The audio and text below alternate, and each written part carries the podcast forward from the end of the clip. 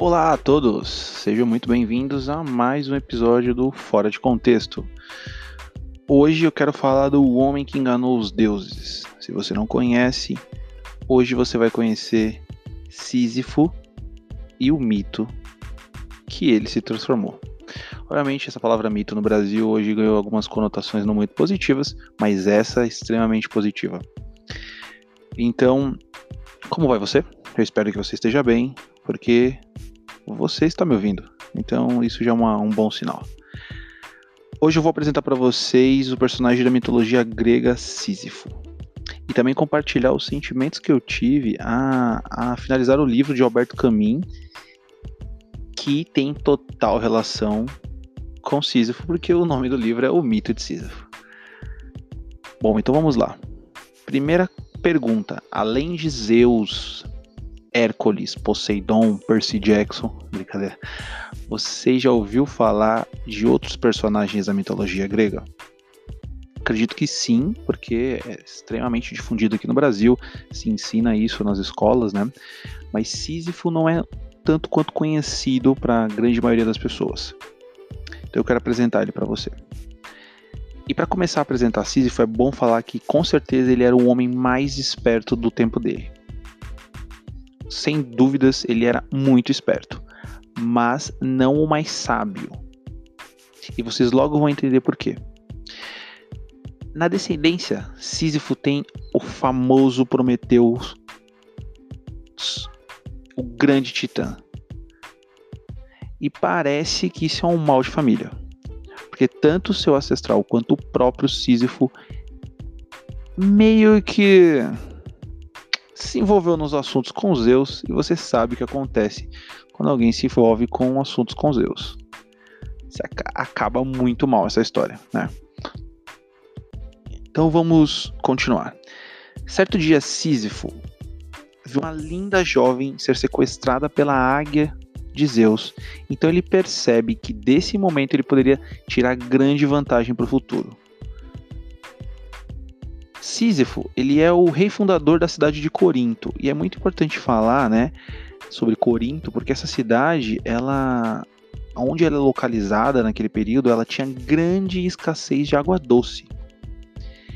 E Sísifo, sabendo disso, então ele sabia Primeiro, ele viu a jovem, aquela jovem muito bonita ser sequestrada. A cidade dele tinha um problema de, de escassez de água doce.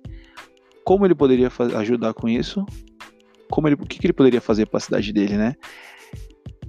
O que ele sabia que poderia tirar vantagem é que aquela bela jovem que foi sequestrada pela águia de, de Zeus, né? Na verdade, ela é nada mais, nada menos que a filha de Assopo, que é um deus rio certo? Então ele ligou os pontos, falou: "Nossa, é aí que eu vou tirar vantagem". Então ele vai até o deus Assopo, né? E esse deus ele estava muito triste pelo desaparecimento da filha dele. E aí Sísifo vê a grande oportunidade para conciliar uma vantagem, né, para o reinado dele, né, para a cidade onde ele era rei, e de certa maneira aí tentar ajudar o deus Assopo, né? Então Sísifo chega para o deus Assopo e diz o seguinte: Sei do paradeiro da sua filha, mas essa informação irá lhe custar. Em troca dessa informação, eu quero uma nascente de água doce no meu reino. Assopo escuta com atenção o que Sísifo pede e aceita de bom grado. E parte atrás da filha sequestrada por Zeus. Zeus, em contrapartida, fica furioso com a delação de Sísifo e ordena que Thanatos, a morte, encontre Sísifo e ceife sua vida. Passados-se alguns dias, Sísifo estava em, em, seu palácio e se depara com Thanatos. Já usando a esperteza dele, ele já imaginava que isso ia acontecer em algum momento. Então Sísifo tem uma, uma ideia ardilosa e diz: Atanatos. Então parece que chegou a minha hora. Não imaginei morrer assim tão jovem, jovem. Mas confesso que fiquei surpreso com o vosso esplendor. És de fato uma divindade magnífica, E antes de partir, quero te presentear. Ainda quero te, quero te presentear com alguns adornos que tornará sua presença ainda mais magnífica. Thanatos fica lisonjeado com os elogios e aceita os presentes. Mal sabia ele que as pulseiras e o colar eram grilhões. E o rei de Corinto fez então o impossível. Ele conseguiu enganar a morte e conseguiu transformá-la é, conseguiu transformá-la no seu prisioneiro. Claramente a gente consegue perceber que duas coisas. É, Sísifo ele é muito ousado e ele é muito esperto. Não é qualquer pessoa que ia conseguir fazer isso, né? Mas vamos continuar na, na história de Sísifo, porque é importante mais algumas partes aqui. O que acontece com a, a, a morte tá, na sua aprisionada, né?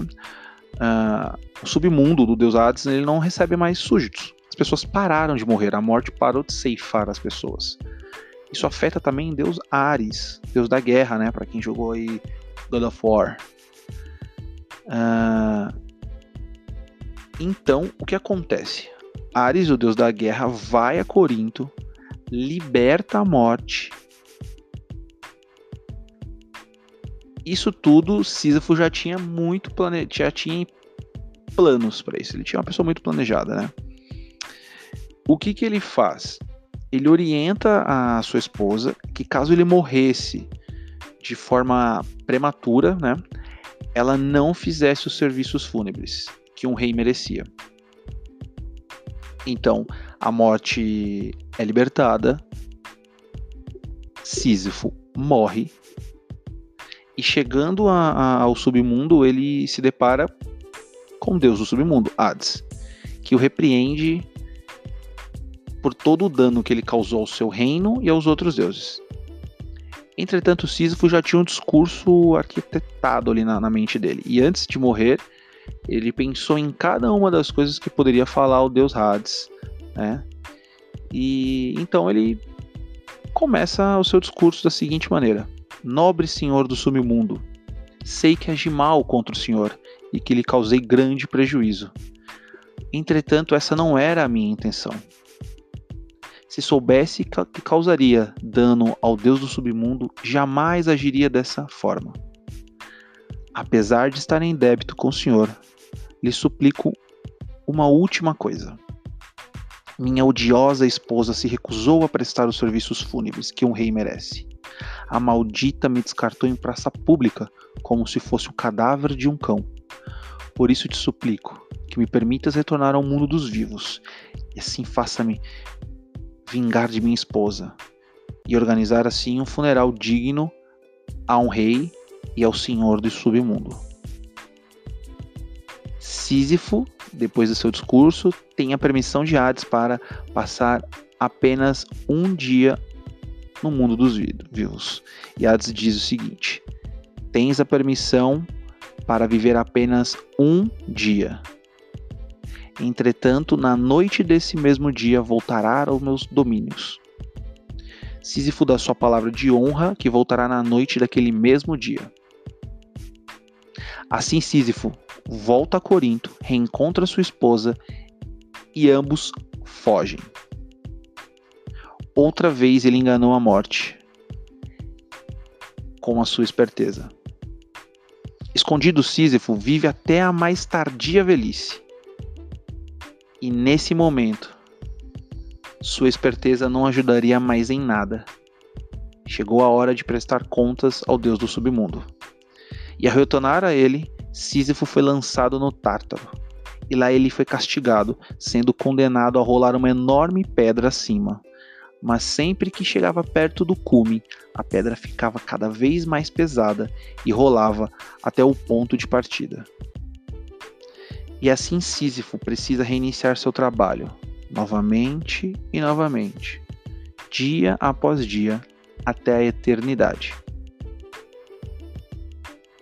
Bom, meus caros ouvintes desse podcast, essa é a história bem resumida de, de Sísifo. Obviamente eu trouxe os pontos assim principais, né, da, da mitologia desse desse desse desse ser, né, mitológico. e como ele conseguiu enganar os deuses, a morte mais de uma vez. Né? Então a gente já consegue perceber a relevância que ele tem, né? E isso, Alberto Camus, né? Que tem outros livros como A Peste, O Forasteiro, e aí agora esse que é o mito de Sísifo que eu estou compartilhando com vocês. Ele dedicou um livro para explicar esse personagem, né? dando para ele mais veredas, um pouco mais de, de profundidade, né? E, e, é muito importante o jeito que, que Camin nos, nos apresentou esse personagem. Obviamente, se não fosse ele, eu concordo com vocês que seria muito difícil conhecer Sísifo. Obviamente, ele é um, uma parte muito importante da mitologia. Ainda assim, seria complicado, né? Imagina você que conhece os deuses da mitologia, mas obviamente os deuses que apareceram no God of War. Mas não dá para conhecer toda a mitologia, ela é muito grande, ela é muito extensa. Então pense por um momento como você conheceu os deuses mitológicos, né? Parou para pensar? Desculpa, acho que eu falei muito perto do microfone, foi mal, gente. Eu conheci na escola, obviamente, com o desenho do Hércules no SBT. Alguns conheceram com os, com os videogames, né? Mas a grande maioria, obviamente, foi, foi na, na escola e aí a gente estuda o trabalho de estudar os grandes deuses, né? A gente não estuda a história periférica e eu gosto muito da mitologia grega porque ela, ela é, além de ela ser ela é o reflexo, na verdade, né, além disso, ela é o reflexo da humanidade. Os deuses são o reflexo das pessoas, né? Não o contrário, né? Que nós que nós Deus é o nosso reflexo, né? Então assim, na verdade, Deus é o nosso reflexo e não, o contrário é que nós deveríamos ser o reflexo de Deus, né? Por isso que os deuses são imperfeitos, eles têm rusgas, eles têm discórdias, eles têm malícia, né? Eles têm atributos humanos, né? Mas bom, para começar, eu quero ler uma parte do, do, do texto do, do Alberto Camus, né? Mito de Sísifo, e ele já começa o, o, livro, né? Que aqui no Brasil foi lançado pela Record. Uma edição muito bonita, uma edição, uma capa muito bonita, revisitada. Eu gostei bastante da edição que eles fizeram. E ele começa assim: o primeiro título é O Absurdo e o Suicídio. Só existe um problema filosófico realmente sério: o suicídio. Julgar se a vida vale ou não a pena ser vivida é responder à pergunta fundamental da filosofia. Obviamente, nesse contexto, Camin é, ele coloca que a questão filosófica mais complexa, importante ou interessante que seja tem um significado que é primeiro resolver a questão do suicídio, né? Todo livro de Alberto Camus, O Mito de Sísifo, e desculpa se vocês estão ouvindo um helicóptero passando, aqui tem um tráfego muito grande de helicópteros, não sei se vocês ouviram, mas já mencionei aqui para vocês né? Todo livro de Camus retrata o absurdo, diferentes vertentes e fases do absurdo, inclusive como a vida é um absurdo, né? E, e, e Camus, ele novamente nesse livro, ele utiliza todo o estofo analítico e filosófico para resolver essas e muitas outras questões. Não é um livro de autoajuda, tá? E muito menos motivacional, de sim, continue, siga, faça isso. Então, assim, ele é um livro que não vai te dar no tapinhas nas costas. Camin ele se debruça sobre o problema e tenta explicar por que a vida deve ser vivida e por que o suicídio ele é, ele é um absurdo. Né? E por isso ele vai buscar até mesmo um absurdo que é viver para tentar resolver esse problema. Né? Talvez hoje em dia é, a geração mais nova, né, seus 16, 17, 18 anos, até mesmo os adultos, é, e por causa do seriado, do seriado Rick and Martin, né, é, ali ele traz superficialmente a questão do niilismo. E esse niilismo bateu muito forte na nossa sociedade e isso tem um reflexo, obviamente, nossa cultura workaholic, nessa cultura capitalista, nessa cultura de, de, de, estar sempre produzindo coisas, né? Então, chegou tão forte isso que criaram, não criaram, mas pegou a moda o termo sad boy, né? E, e, e, tantas outras coisas dessa, dessa galera que tem o, o, trap mais triste, né? Tipo, já passou a fase do Emocor, o Emocor voltando no Brasil com tudo, né? E, e o absurdo que, que, que Camin diz, ele, ele fala, pensa da seguinte maneira, né? O absurdo de viver não está na existência humana e nem na do universo, mas sim no encontro de ambos. Por quê, né? É, porque, na verdade, isso é, é, é, é no conflito, nessa necessidade humana que, o, que nós, né, temos em atribuir significado a tudo que existe. Então isso é muito absurdo. A gente quer colocar, atribuir necessidade a, a muitas coisas, né? Assim, se pegar um, um, um exemplo, né? Uh, horóscopo, quer colocar necessidade, quer colocar é, quer justificar, quer colocar significado no dia, no horário que você nasceu, no mês que você nasceu, um significado que realmente muitas das vezes não importa nada né, na nossa vida. Outro que busca um significado, colocar um significado, é algumas religiões, né? Muitas, muitas religiões as pessoas vão porque elas têm um medo do, do da morte. Elas têm medo do, do que vai acontecer depois. Elas não querem acreditar que talvez, eu disse talvez, depois da morte não exista mais nada. Então, quando nós colocamos significado nessas coisas, nós encontramos também um, um absurdo da vida, né? E isso tudo faz um, um questionamento, né? Para mim, pelo menos. Qual é o sentido da vida? Você já pensou nisso? Valeria a pena viver caso a vida não tivesse nenhum sentido? Essa é uma resposta muito difícil. É uma resposta que traz uma reflexão muito profunda para todas as pessoas, não, não somente para você que está me ouvindo, mas para mim também. Faz sentido essa vida? Se não tiver sentido nenhum, se realmente viver e viver, morrer e acabou, como eu reagiria frente a isso, né? E, e ele também procura responder aquela primeira, aquela primeira pergunta, né? Que do seu livro, né? É, será que suicídio é válido então nessa situação? E eu. E se não existe sentido em viver, então, né, pensando assim? É, eu quero adiantar para vocês, né, um pouquinho do livro e falar que não, a resposta é não. O suicídio não responde às perguntas, né? Mas eu quero explicar com calma isso para vocês, né? Então vamos entender o porquê. Primeiro, para caminho existe três tipos de opções para esse momento, ou três tipos de ações, né? Tem primeiro o suicídio físico, que é o ato literal de se matar, que torna o ato em si mais absurdo ainda. Como acabar com a, como acabar com a própria vida ajuda na questão principal da vida. Eu sei que é difícil entender isso, ainda mais em momentos de tristeza momentos de tristeza profunda é ainda mais difícil, né? Quando você perde um ente querido, quando as coisas que você sonha, acredita, não se tornam tão reais, né? Mas pense, o suicídio é uma solução permanente para um problema temporário, certo, amigos? Então, esse problema vai passar. Tenha certeza disso. Você não está sozinho, tá bom? Já o segundo suicídio é o filosófico, é o salto de fé.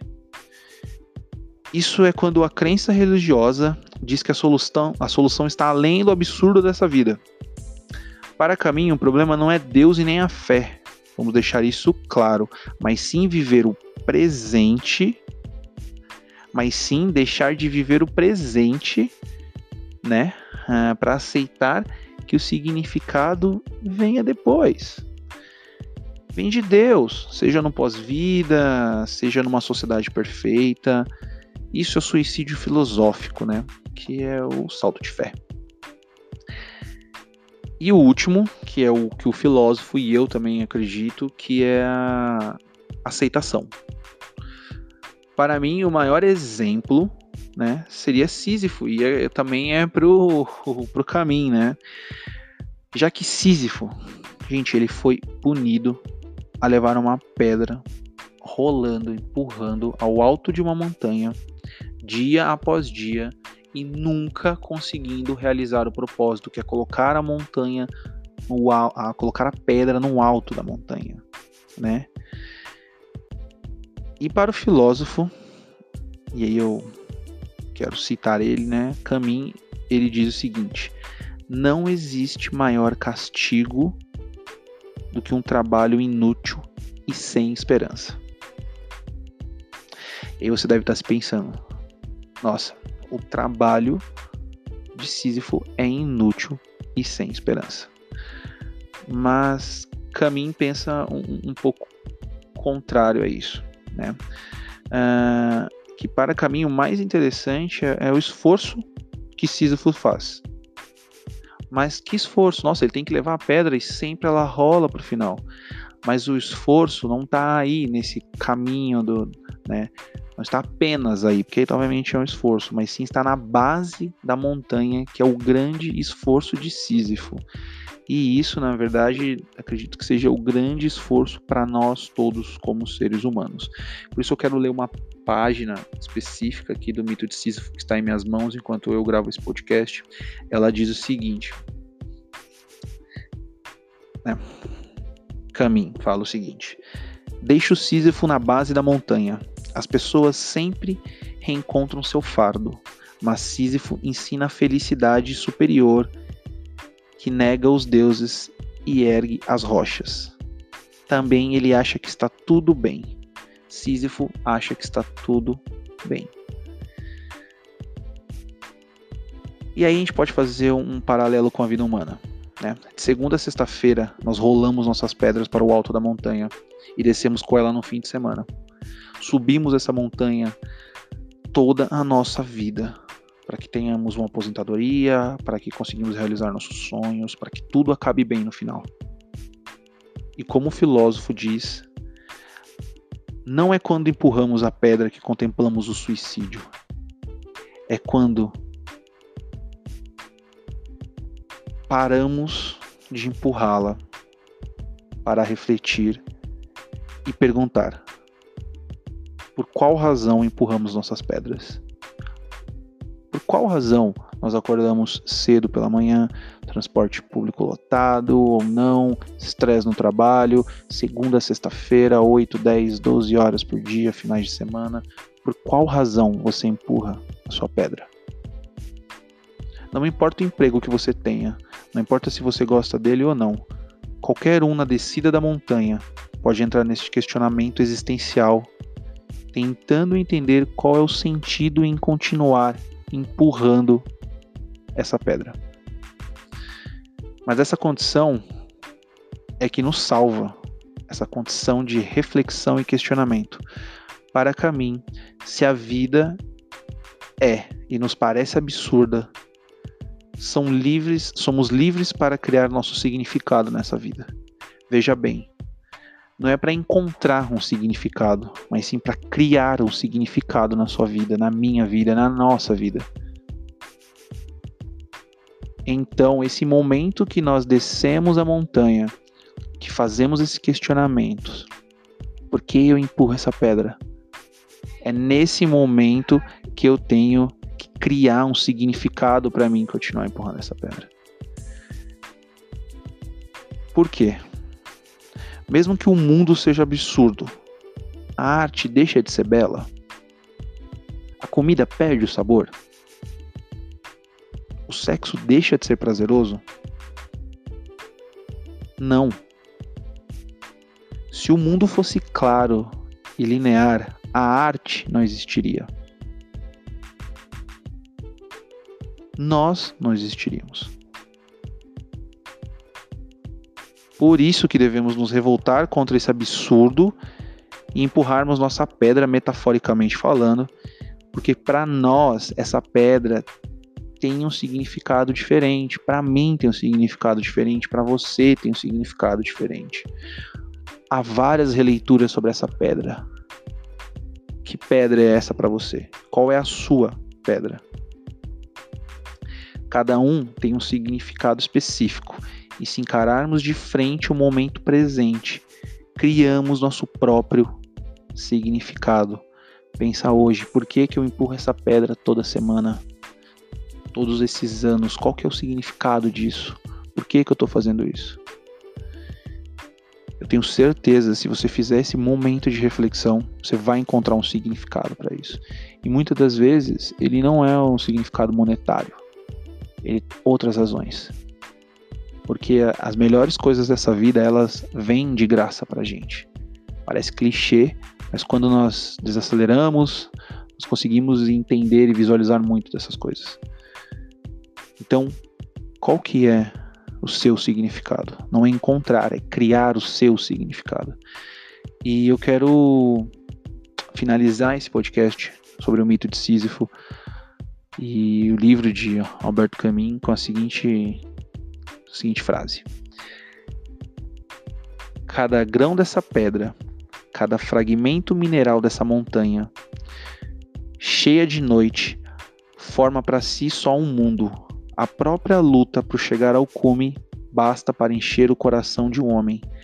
É preciso imaginar Sísifo feliz, porque ele encontrou um significado para viver e toda vez que ele desce a montanha para empurrar novamente a pedra, ele entende por que ele está fazendo isso, porque ele encontrou um significado para aquilo na vida dele.